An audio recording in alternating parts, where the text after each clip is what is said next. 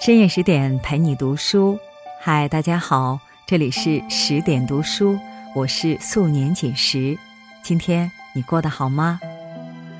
今天我们来跟着作者贤上尔雅的文章，一起来聊聊沈从文的《边城》。遗憾是另一种成全。听完之后，请不要忘了在文末点一个再看。下面我们一起来听。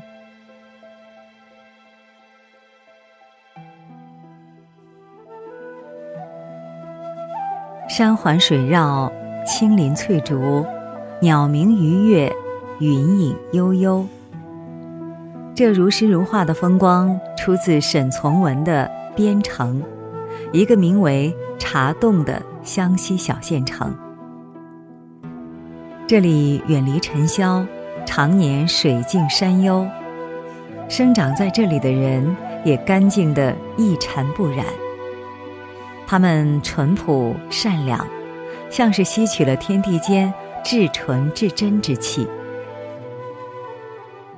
故事的主人公翠翠、翠翠的爷爷，以及称颂的天宝与挪送两兄弟，便是典型代表。然而，正如沈从文所说：“美丽总是令人忧愁。”这些美好而恬淡的人儿。他们平和的日子下，充斥着太多的无奈。但好在，每一次的不完美背后，都有一些美好潜藏，让人在悲伤过后重燃希望。失望过后是期待，等待过后是光明。细读边城，可以发现，人世无常，命运难测，遗憾是人生的常态。也是人生另一种圆满。小城的西边有座白色小塔，塔边有户人家。这人家只有两人，翠翠和他撑渡船的爷爷。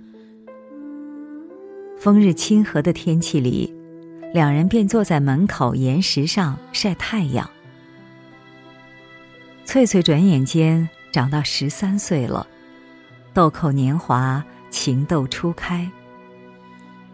五月端阳的赛龙舟会上，翠翠遇见了当地船总的小儿子挪送，从此有了少女的心事。挪送亦如此，他生得眉眼秀拔，是当地很多人家嫁女儿的好人选，但他独对翠翠一见倾心。但二人性格含蓄，彼此心照不宣。挪送的哥哥天宝恰好也喜欢上了翠翠，他托人来向老船长提亲，老船长把选择的权利留给翠翠。于是兄弟俩公平竞争，约定用唱山歌的方式去争得翠翠的心。天宝自知唱歌的功夫不如挪送，主动退出，驾船远行去做生意。但不久就传来天宝被淹死的消息。船总为此事悲痛，不愿让挪送再与翠翠结亲。挪送心怀着对哥哥的歉疚，沿河去寻找哥哥的尸体，不知何时才能回来。独留翠翠一个人孤独的守着白塔，守候着挪送的归来。翠翠这一段凄婉而遗憾的爱情体验，像极了她的母亲。翠翠的母亲原也是生的秀丽面容，她爱上了一位军人，而在当时苗族女子无法与汉人通婚。有了孩子后，那军士便约了她。一同向下游逃去，但逃跑就意味着一个需离开孤独的父亲，一个又违背军人的责任。那军士看翠翠母亲没有逃跑的勇气，便服毒自杀了。而翠翠的母亲也在月子里毁了自己的身体，去与黄泉下的军士相聚。这样一对有情人。就这样为爱情双双殒命。其实，无论古今，爱情都始终充满着遗憾。古之陆游与唐婉，其无奈的别离，凝结成一曲情真意切的《钗头凤》，令人肝肠寸断。今之太多的文人雅士与心爱之人分别两端，此生不复见，令人感慨万千。张爱玲曾说。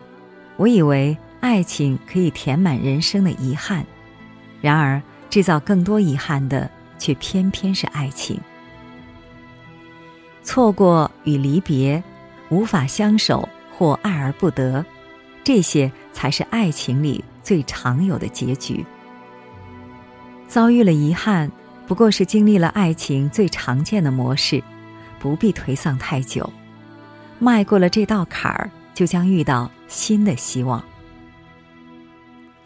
编成文字优美如诗，格调清新，意境隽永。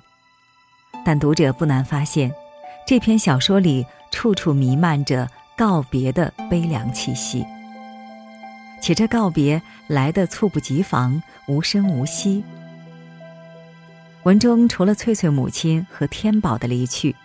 最让人感到悲伤的是老船夫的离去。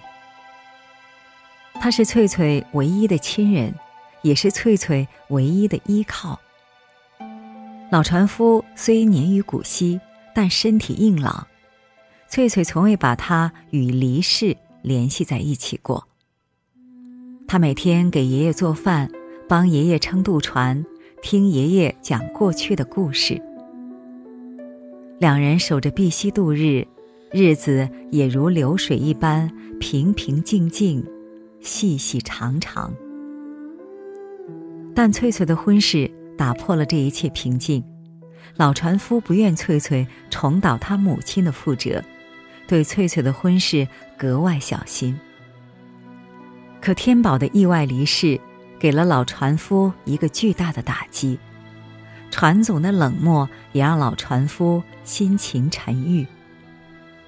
他怕来不及给翠翠一个好归宿，焦急的生了病。一日黄昏，郁闷的老船夫喝了三五杯酒后回家，本欲入睡。但他察觉到天气闷热，知道夜里必落大雨，就坐在门线上打起了草鞋。多日来的沉郁积压在心头，加上为翠翠婚事的奔波劳碌，让老船夫的身体难以支撑。那一个雷雨交加的晚上，老船夫再也没有醒来。小说《三月里的幸福饼》中有一句话：“人生如朝露，何处无离散。”生命就如浮云朝露一般，匆匆离去，给爱的人留下遗憾。天宝只是远行去做生意，却被滔滔江水吞没。翠翠的母亲仅仅想和爱人相守，却在无奈中奉上年轻的生命。命运无常，也许某个平平常常的见面。就是我们与至亲至爱之人的最后一面。珍惜每一个在一起的瞬间，才能在遗憾真正到来之时，少一些懊恼和追悔。遗憾的另一层意义是教会我们珍惜未来。天宝意外离开之后，船总曾一度把责任推到老船夫身上，他对老船夫。态度冷淡，想给罗宋再结一门亲事。但是罗宋的心仍在翠翠身上，他赌气去沿河寻找哥哥天宝的遗体。船总这才知道了罗宋的心意，但是他已经来不及寻回罗宋。为了挽回，在老船夫离世的那天，船总去看了翠翠。并帮忙料理老船夫的后事。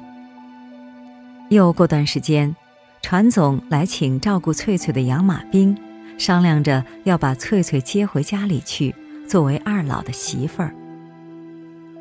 此时他已明白，逝去的人已不可能再回来，唯一能做的就是让还在世的人能够更舒心的活。翠翠也一样，爷爷逝去的凄凉慢慢淡薄，他重振自己，迎接新的生活。他虽没到传总家里去，但一直守着白塔，守着那个在月下歌唱。让他心心念念的人，当年错失的遗憾，也让他更懂得珍惜，不再把心事深埋在心底，也不轻言放弃。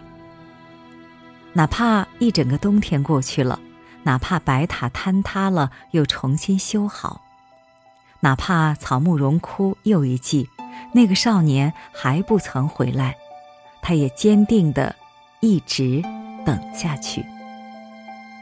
这等待的决心，反成了他的信念，支撑他挨过日日夜夜，成了他明日的期待，永久的精神支柱。